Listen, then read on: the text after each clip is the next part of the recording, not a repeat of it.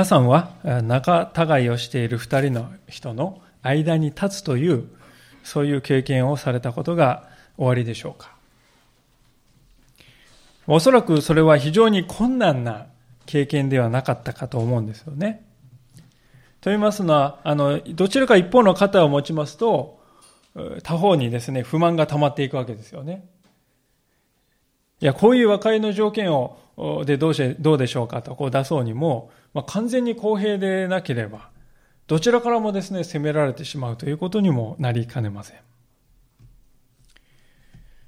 これまで見てまいります、見ております、このピレモへの手紙という書物の中で、パウロという人がしようとしていることは、まさしくそういう困難な和解を取りなすということです。一方の当事者はピレモンという人であります。このピレモンという人は、家の教会のリーダーでありまして、比較的裕福なクリスチャンであったわけです。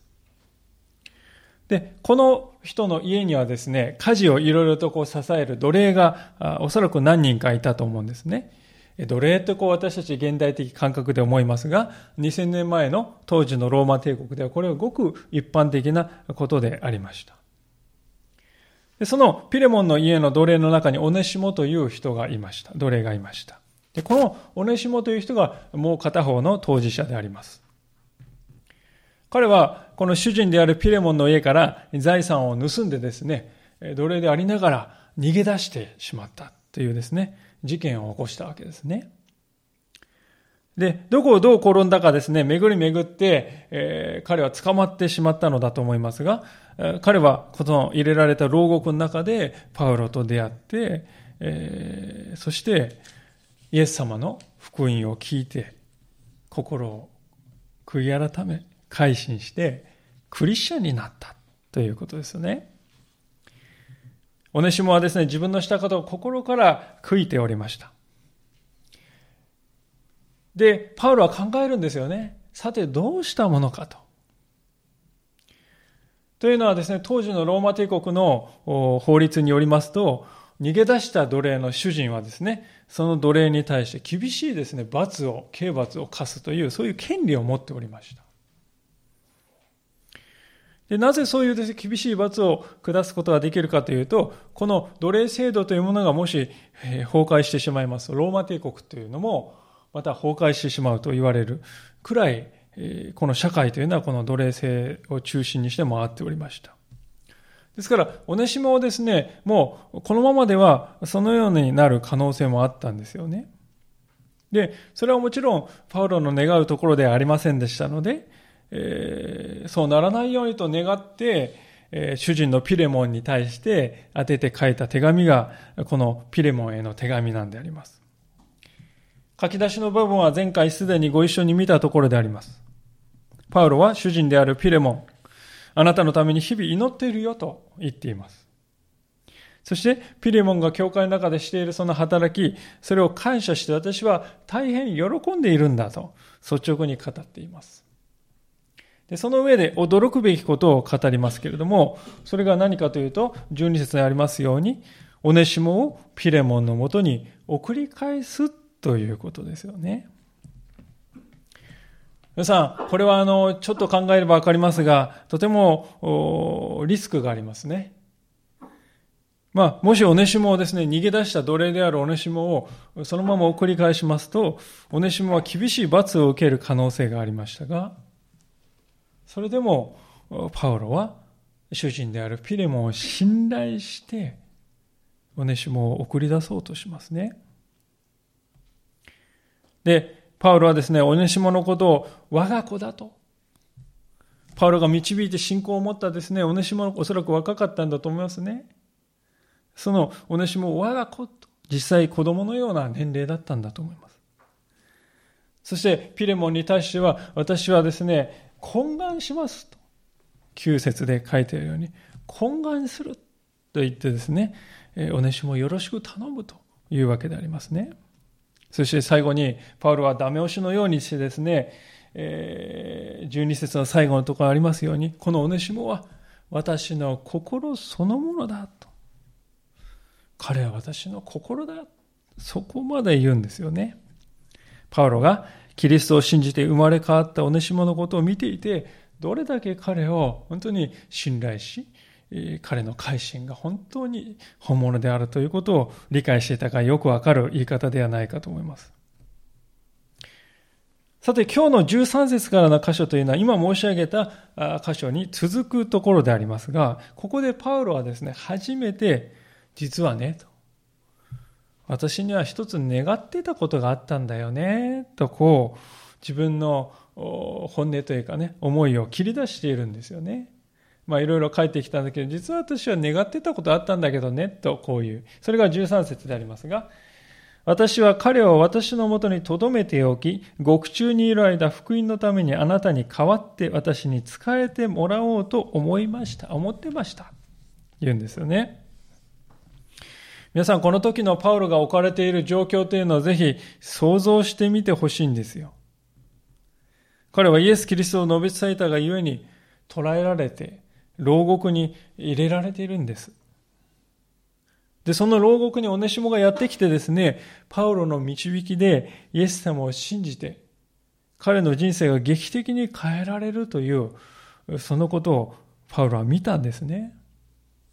まあ私も牧師という役割を与えられたものとして、自分の導きでクリスチャンとなった人のことをですね、は、ことは特に本当に特別に頼もしいと思いますし、またその姿を見るとき喜びが湧き上がってくるわけですよね。で、普通のこのね、社会に生きているものでもそうですから、まして牢獄の中でね、それが起こったならば、そういう状況を見るならばですね、どう思うかっていうとね、いや、こんな偶然ってありえないでしょうと。彼は神様がお使わしになった私に与えてくれた助け手に違いないんじゃないかとこう感じると思うんですよね。それは当然のことだと思うんですよ。オネシモがパウロのそばにいてくれたらですね、えー、ちょっと頼むよと言って、パウロに代わって福音を伝えることができるんです。そしてちょっとこの手紙を運んでくれよと。この当時はね、今みたいにポストに入れれば明日には着くという時代ではなくて、この手紙を頼む、旅行する人に頼むと。そうやって頼んでいた時代ですよね。まあそうやって運んでもらうこともできる。何よりいろいろですね、パウロが作った家の教会のですね、いろいろなところに行って励ましてきてくれないか、彼ならできるんではないか。まあ良いことずくめであります。実際ね、そうして何の問題があるんでしょうか。お主の主人であるピレモンという人は、パウロが信仰に導いた人なんですよ。パウロの弟子でもあるわけです。ピレモンという人はね。ですから、パウロがですね、ピレモンちょっと頼むよ。折り入っての頼みなんだって言ったらですね、いや、とかって首を横に振るってことはありえない人なんですよ。まあ、仮にですね、この主人のもとからオネシモが逃げ出して、まあ二人が和解が必要なんですが、でもまあそれは手紙でもできなくはないんじゃないかと。反省文、謝罪文のようなものを書いてね、わかりました。それでもいけないこともない。むしろピレモンはですね、自分のもとに逃げ出したオネシモがそんな風に変えられて、師匠であるパウロのもとでね、使えてくれているなんて、喜んでくれるに違いないわけですよね。まあ、私がもしここのね、牢獄にいるパウロの立場だったら、まあ、そんなこといろいろ考えてですね、オネシモに何とかして自分のもとに置いておきたいと思うに違いないと思うんですよ。先が見えない。牢獄生活ですね。その真っ只中にある。孤独でもある。そしてオネシモが来れば神様のいい働きが進むじゃないか。まあいろいろ考えられるわけです。ですから、今読みました13節のようなことをパウロがですね、考えて、それをね、仮にこう実行したとしてもね、ピレモンも含めて、誰一人パウロに対しておかしいんじゃないかっていう人はいなかっただろうと思うんですよね。むしろそれはいいことじゃないかという人の方が多かったんではないかと思いますね。ところがであります。骨ではそういう願いがあるんだけれどもと明かしたパウロですけれども、彼が実際に行ったのはそれとは全く違うことであったというわけですね。それが14節で明らかになりますけれども、まあ、12節でも書いてますが、14節しかし、あなたの同意なしには何も行いたくありませんでした。それは、あなたの親切が強いられたものではなく、自発的なものとなるためですと。パウロがここで何を言ってるかというとですね、要するにこういうことですね。私、あの、パウロはピレモンに対して、私はあなたに万に一つたりとも、パウロが強いてきたからオネシモの未来を決めざるを得なかったと、そういうふうに感じてほしくはないんだと。で、そういう危険を冒すくらいなら、私の願っていることなんてどうなってもいいんだっていうね。そういうふうに感じているか、言っているわけですよ。つまり、パウロが何を一番に願っているかというとね、何よりも第一にこの二人が和解するということを願っているということです。それに勝るものなんてありはしないんだと言い切ってますよね。私はこのパウロの視線を見るときに、和解を取りなすという人のあるべき姿というものを見るように思います。今日のお話の冒頭で皆様に人と人との間に立って和解をもたらそうとしたことはあるでしょうか？とお尋ねしました。皆様その時に何のためにそうされたでしょうか？自分のためでしょうか？それともただ純粋に二人の和解だけを願ってそうしたでしょうか？パウロは後者を選んだということです。先ほど申し上げましたように彼には自分の願いがあったことは事実です。喉から手が出るほどこの若いおねしもに助けてもらいたいって思ってました。でも、そして、パウロはですね、そういうことを命令する権威も持っていましたね。ピレモンと同じもの和解を自分が望んでいる方向でまとめてくれないかと。そういうふうに誘導することもできた人です。でも、パウロはそういう一切のことを捨てたんですよね。この和解はただ二人のためにのみ行われるものでなければならない。どちらかが私のことをおもんぱかって何かを決めるようであっては決してならない。それは真実のものではないからだと。まあ、そう考えて実際にパウロはそこで、ここでこれを語っているわけであります。このことは私たちにとってとても大切な教訓を与えているように思うんですね。それは、もし私たちが人と人との間に立とうとするのならば、その時は自分自身の願いは一旦捨てて、主に委ねなければいけないということですね。まあ人と人との間に立つということはですね、本当にいろいろなところに適用できると思うんですね。例えば、皆さんの配偶者や家族を教会にお誘いするということも、ある意味では立派な間に立つという行為だと思うんですよね。なぜかというと、それはイエス様とその人のですね、間に和解をもたらそうとしているということですよね。人を教会にお誘いするということは、その人がイエス様と和解して、イエス様と共に歩む人になってほしいという願いからそうするわけですから、皆さんもですね、まさに人と人との間に立って、ある人とイエス様をくっつけようと、そのようにしているんだということですね。で、その時にですね、何を願ってそうしているだろうかということが、私たちに問いかけられるのであります。私には忘れられない経験があるんですけれども、あるクリスチャンの女性の方が、こういうふうに語っているのをある時聞いたことがありますけれども、それはこういうふうな言葉でした。私は主人に救われてほしいと願っています。でも同時に主人には教会に来てほしくないとも思ってしまうんです。つい、ここは私の場所だから入ってこないでと思ってしまうんです。まあ、そういうふうに語っている、えー、あるクリスチャンの女性の方の言葉を聞いたことがあります。それは彼女の正直な気持ちだったと思いますね。しかし、私はそれを聞いたときに本当に心を痛む思いがいたしました。なぜかと言いますと、それはその人がイエス様と和解するという、これは人間が経験する中で本当に最も素晴らしい出来事だと思いますが、それよりも自分の場所、自分の隠れ家を守るということの方が重要に思えているということ、それを表していたからですね。和解を取りなそうという本当に、えー、思いがある一方で、実はそれを自分のためにしようとしているということなんですね。パウロもこのオネシモとピレモンの和解を取りなそうとしているときに同じような危険を感じたのであろうと思います。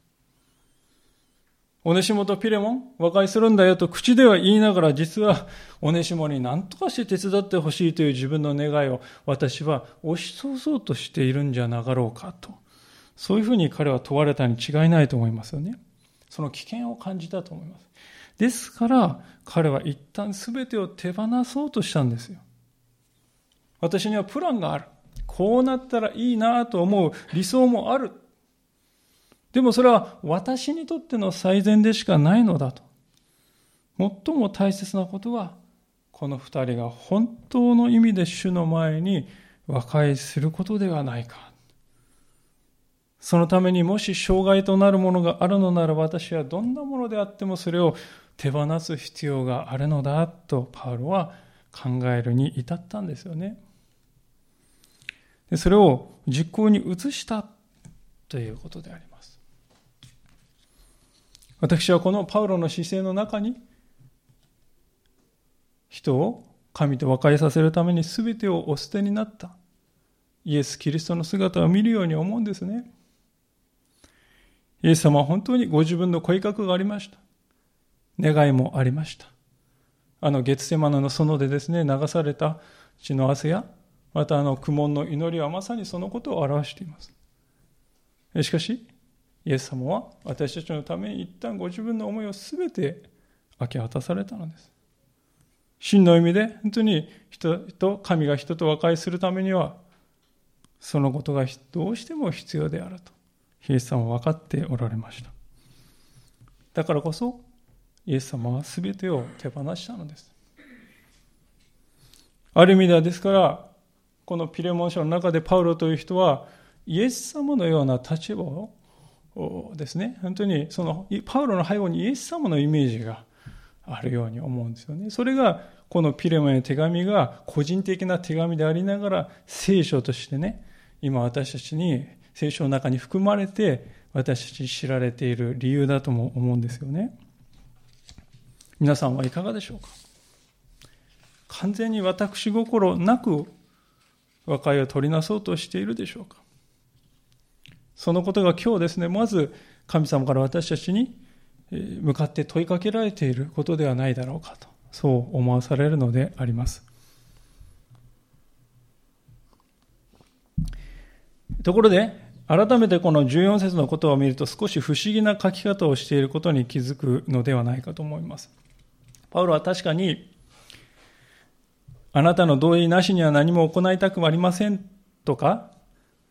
あるいはあなたの親切が自発的なものとなるためですというような言葉を言ってますけれども、これあたかもですね、同意や自発的な親切を誘導しているようにも聞こえなくもないということですね。しかしそういうことをパウロは言っているわけではありません。彼はですね、あなたが同意さえしてくれればいいんだけどね、という、ねまあ、そういうふうに言われたらね、同意さえしてくれればって言われたら同意しろってことですよねっていうふうに解釈しちゃいますよね。で、パウロはそういうことを言ってるんではないですね。彼が言おうとしたのは、同意さえあればいいんだけどということを言ってるんではなくて、あなたが熟慮してほしい。熟慮に熟慮を重ね、誰が言うからではなく、内側から湧き上がるかのようにしてそうしたいんだと思いが与えられるなら、いや、与えられない限りは、私は一切このことに何もしないという、そういうことを言っているわけですね。何もしないと。そのところに彼はですね、ギリシャ語で見ると私は何もしないって最初に言ってます。あなたが自発的にしてくれるまで私は何もしないって言って、はっきり最初にそれを言っているわけですね。もしだから私が何もしない、もしそんな私が何かできるならば、それはこれこれの場合だけなんだっていうふうな言い方をしてますね。パウルはこのことをですね、一か八かの賭けでですね、言ってみたっていうわけじゃないですよね。パウロという人はピレンを信頼しているんです。オネシモについて必ず良き決断をしてくれると確信しています。疑ってはいない。ですからあなたの良い行いが自発的なものになるためだと、まるでピレモンが自発的にオネシモのことで良いことをしてくれるのが当然起こることであるかのように、私はそれを疑っていないかのようにそういう言い方ができるんですね。でこの確信があるからこそパウラはオネシモを手放してピレモンのもとに返すという決断ができたんです。ピレモンは必ずオネシモに対し良いことをしてくれると確信していたのでパウラは自分の願いを一切放棄するという決断もができたわけであります。ではなぜパウロがこういう決断ができたのかということですけども、それは何かというと、オネシモが永久に変えられたということをすでに知っていたからですよね。ピレモンのような愛の人が変えられたオネシモの姿を見たならば、彼に対し良きことをしてくれない、そんなことは私には万に一つも想像できない。まあそれがパウロの率直な思いでした。でなぜそのような変化が起きたのか？誰がそれをもたらしたのか？パウロはよく理解していたからこそ、そう言えたことでもあるわけですね。まあ、それがはっきりと語られているのが次の15節の言葉になりますが、ここは本当にこの今日の箇所の鍵、中心となる言葉でありますけれども、15節ですが、オネシモがしばらくの間あなたから離されたのは、おそらくあなたが永久に彼を取り戻すためであったのでしょう。今日のメッセージのタイトルにもさせていただきましたが、まあ、ここにはこの手紙の中で最も美しい言葉が記されていますね。パウロはここでピレモンにとっては痛みだったんです、この出来事は。オネシモの逃亡ということは本当に損害ですよ。痛みですよ。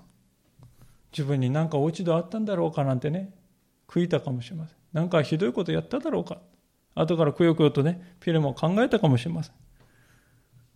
でも、そのことに対してパウロはここで意味を与えてくれているわけですね。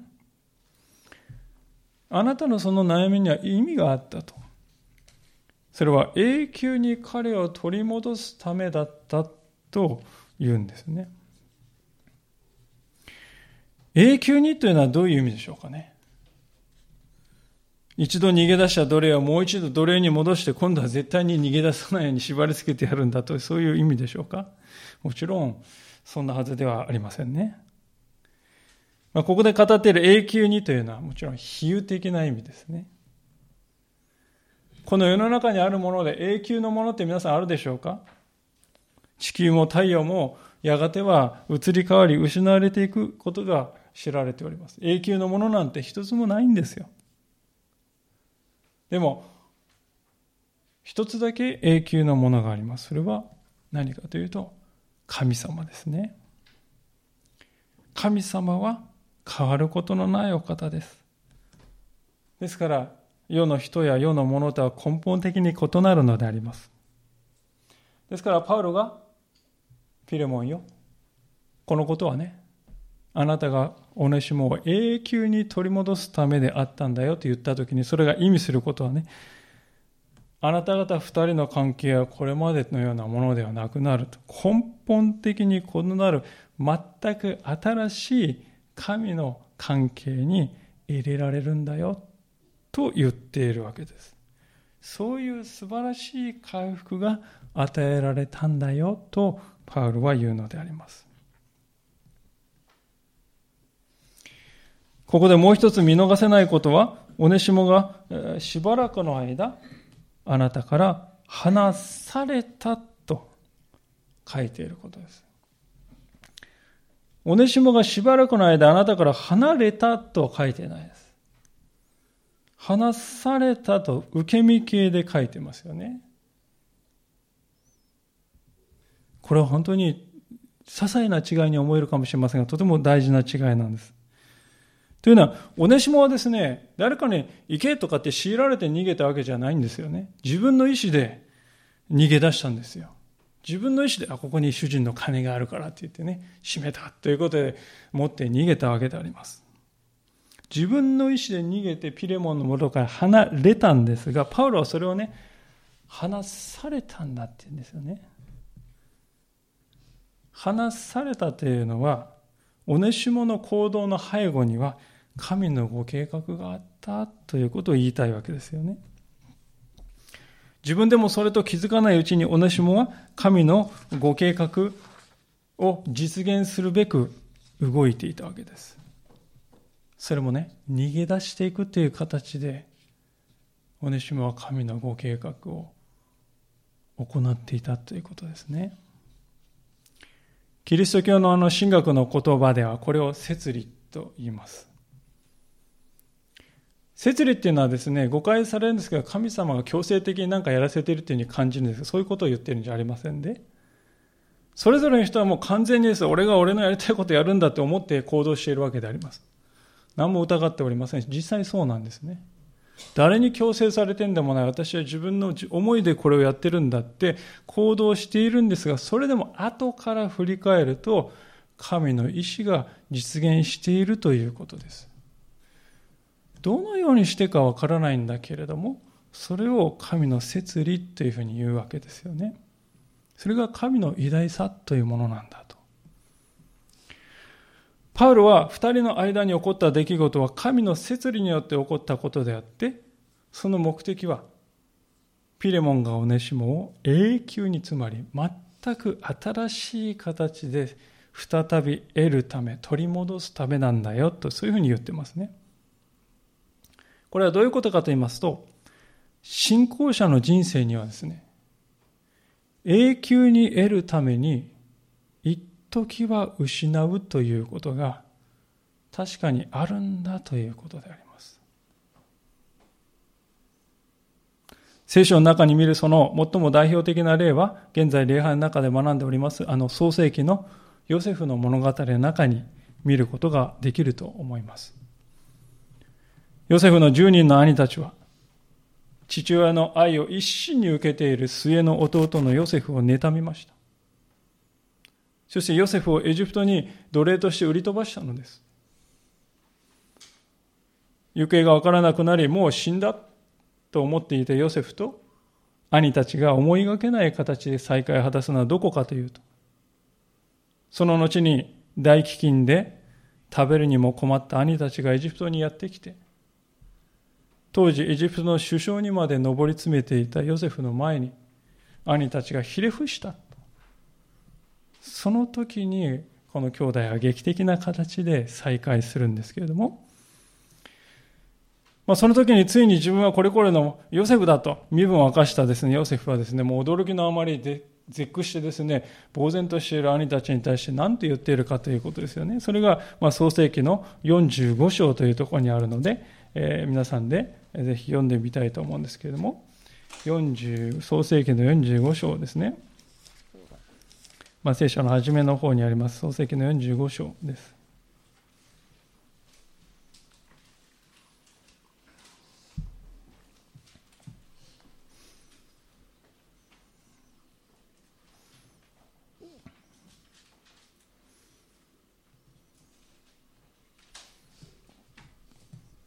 えー、2017聖書で86ページになります。創世記の45章。じゃあ3節からお読みいたします。45章3節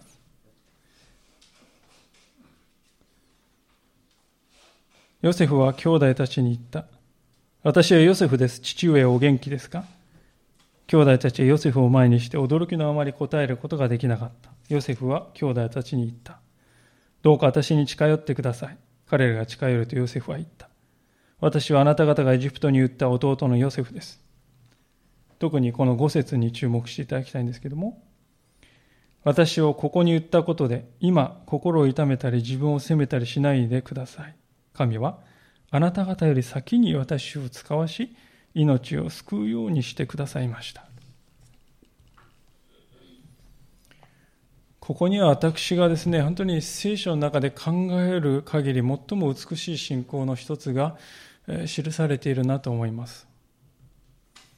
ヨセフは自分が奴隷としてエジプトに売り飛ばされたことをとんでもないことをしやがってというのではなく反対に神がそこに私をお使わしになったのでありそれは多くの人々の命を救うご自分の計画の一端だったのだというふうに受け止められているんですよね。自分の歩んできた道ということを受け止められているのです。パウロがですね、今日の箇所でピレモンに語っていることもまさにこれと同じ種類の信仰だと思いますね。永久に兄弟を得るために一時この兄弟はそれぞれを失ったということなんであります。考えてみると、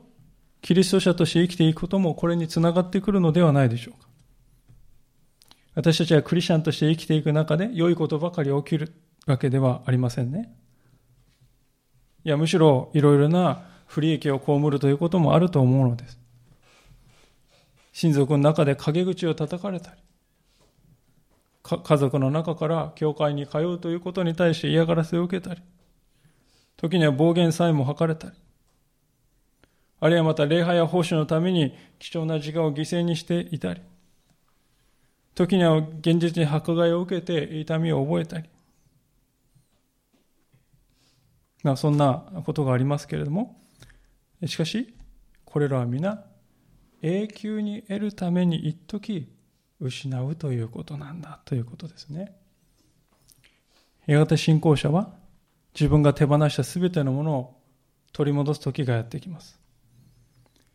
そして手放したものをはるかに上回る天の御国を相続することになるのだと。それが聖書の約束するメッセージであります。私たちがまた子育てや家族の救いということを求めて祈ることもやはりこれとつながっているのではないかと思います。自分は子育てに失敗してしまった。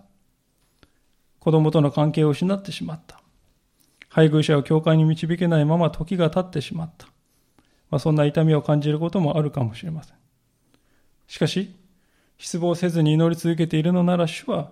答えてくださるということです。今の時の痛みは永久に取り戻すための一時の喪失に過ぎないということであります。信仰を持って生きるということは何が幸いであるかというと、物事のすべてをこのように見ることができるようになるということです。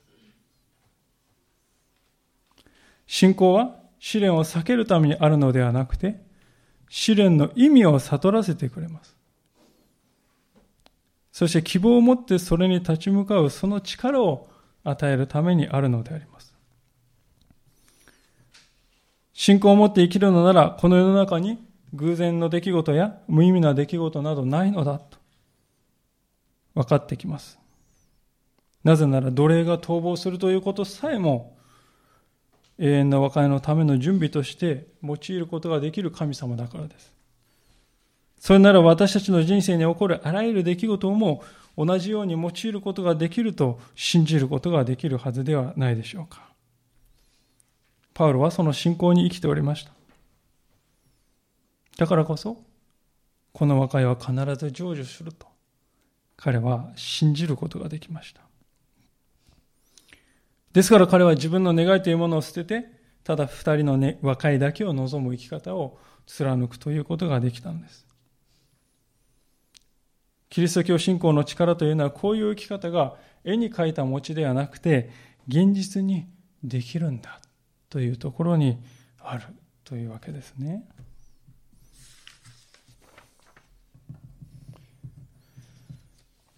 さて、パウロは15節でオネシモの逃亡の意味をこう語ってくれたわけですけれども、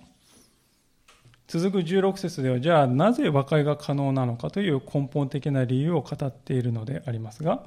16節を意味しますけれども、もはや奴隷としてではなく奴隷以上のもの、愛する兄弟としてです。特に私にとって愛する兄弟ですが、あなたにとっては肉においても主にあっても、なおのことそうではありませんか。パウロがここで言っていることは、オネシモという人の地位は根本から変えられたんだよということですね。奴隷から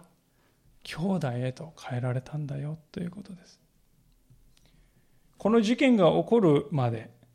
どうあがいてもですね、ピレモンとオネシモのとの関係っていうのはですね、法律的な関係に過ぎないんですよね。もうどこまで行ってもピレモンは主人でありまして、オネシモは奴隷であり続けるんですよ。もうそれは変わらないんですよね。しかし、オネシモがキリストを信じて信仰者になったことで、彼はピレモンの兄弟になりました。なぜ兄弟かというと、同じ父を仰いでいるからですよね。同じ父なる神を仰いでいる。父が同じなので、兄弟ということですね。教会ではですね、誰それ兄弟、誰それ姉妹とですね、呼び合いますけれども、これこそまさにその理由なんですね。決して伊達でですね、兄弟姉妹と言っているんではなくて、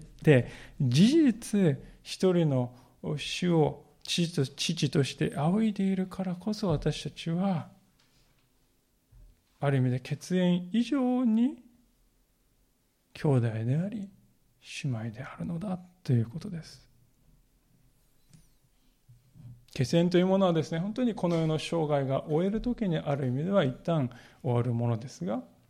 そし霊的な兄弟姉妹という関係は永遠なものでありますね。パウロは、です、しかしそこからさらに一歩進んでいまして、行きまして、ただの兄弟というんではなくて、愛する兄弟というふうに言っていますよね。愛する兄弟として、おねしもはなったんだよと。愛するということはですね、義務じゃないっていうことです。おねしもとピレモンの関係、今までは義務だったんですよ。奴隷だから従うんだ。主人だから命令するんだ。義務の関係でしたけども、愛の関係っていうのはそうじゃないですね。今まではですね、おねしもは義務だから仕方なくいやいや従ってたかもしれませんね。で、それで嫌気がさし逃げたわけですから。でもこれからはね、主人であるピレモン愛するがゆえに、愛によって私は従順、愛による従順を行うんだ。そういうふうに根本的に変わったわけであります。ピレモンもオネシモを愛するがゆえに慈しむ必要があり、オネシモもピレモンを愛するがゆえに従うのだと。まあ、これからそういう新しい関係性の中に生きるようになるんだよとパウロは言いますね。オネシモの奴隷という身分は変わらなかったとしても、二人の関係性というものは劇的に変わっていくのだとパウロは言うんですね。ある人は聖書を読むときにですね、パウロがですね、この奴隷制度反対、反対ってですね、声高に叫んでないということに対して不満を感じる方もいるようですね。なぜ奴隷制度解放、奴隷解放を命じてないのかと。でも当時の背景というものをよく知ると、そこには3つの理由があることに気がつきますが、まず第一はですね、奴隷を解放しても実際にそれが奴隷を解放することにならないという場合が多かったからです。というのはもう解放したからあなたはどこに行ってもいいよと言われた奴隷はですね、生活の場をまず失います。そして今まで仕事をして給料をもらっていたその仕事も失いますね。でその結果、路頭に迷う奴隷がですね、かなり多かった。2番目の理由はですね、奴隷を解放、無理やりパウロが命じて奴隷を解放させると、社会におけるピレモンという人の立場を危うくする可能性もあったということです。というのは当時のローマ帝国のですね、半分近くの人は奴隷であったと。でそういう社会の中、奴隷の中なしには帝国は成り立たないという中で、ピレモンが奴隷制度を否定するような行動を取れば、彼の立場を危うくするという可能性があった。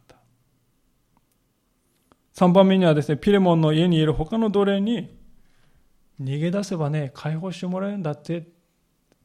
そういう誤った思い込みを与えてしまう可能性があったということであります。ですから、パウロは、ピレモンに対して奴隷を解放せよと命令はしませんでした。彼は、むしろオネシモがピレモンの兄弟になったんだよということを分からせて、これからは兄弟として彼を扱うようにと求めることで、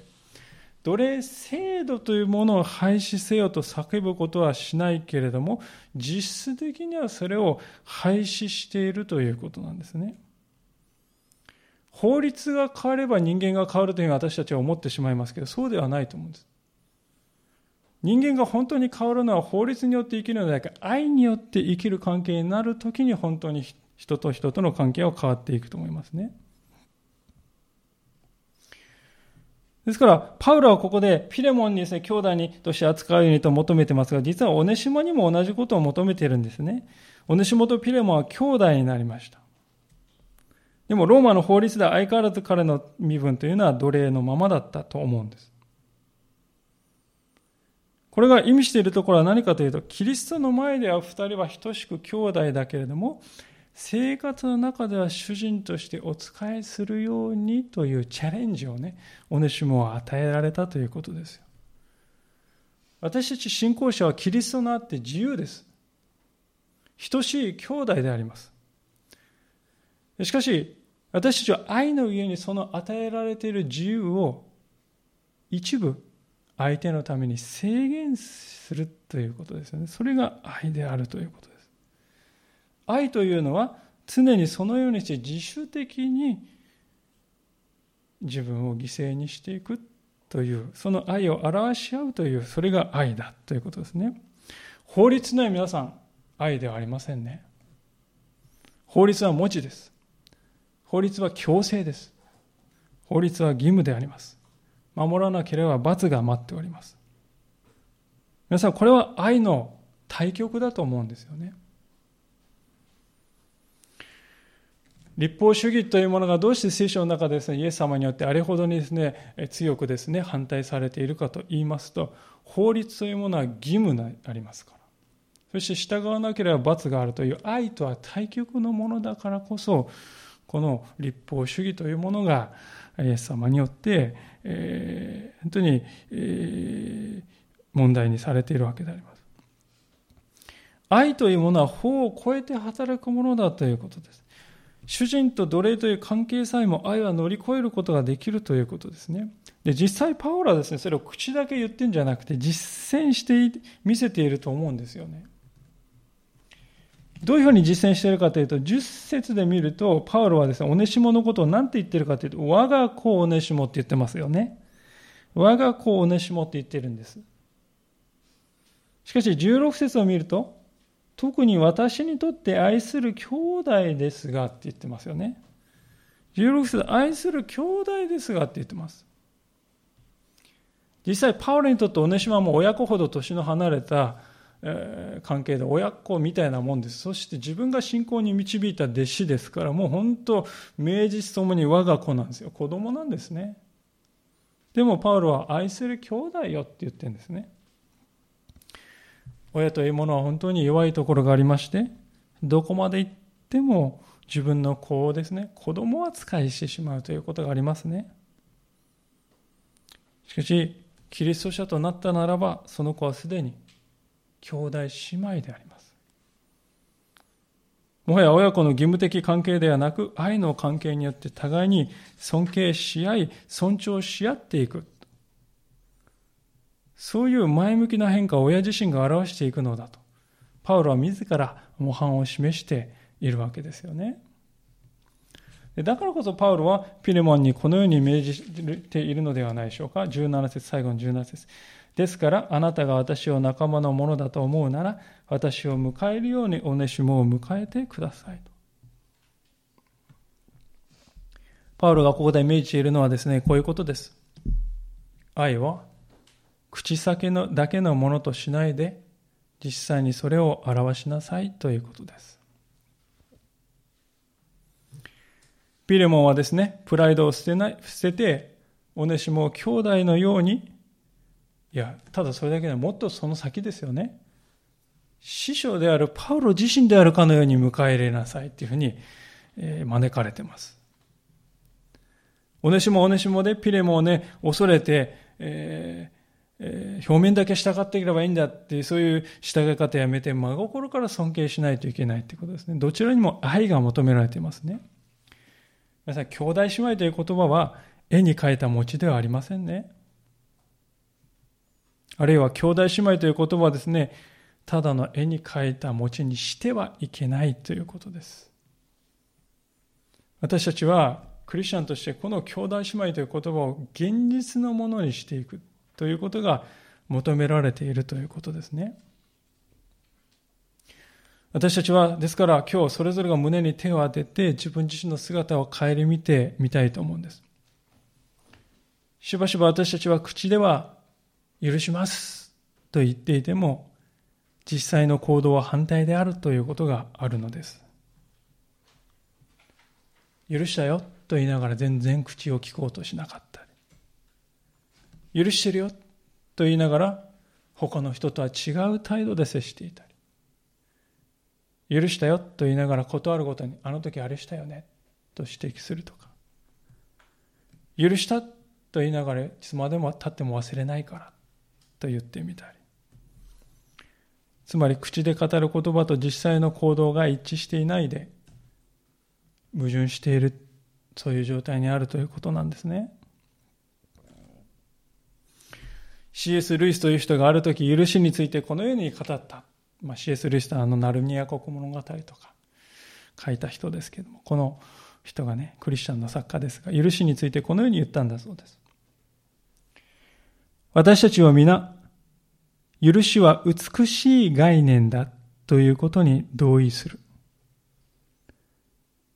実際にそれをせざるを得なくなるまでは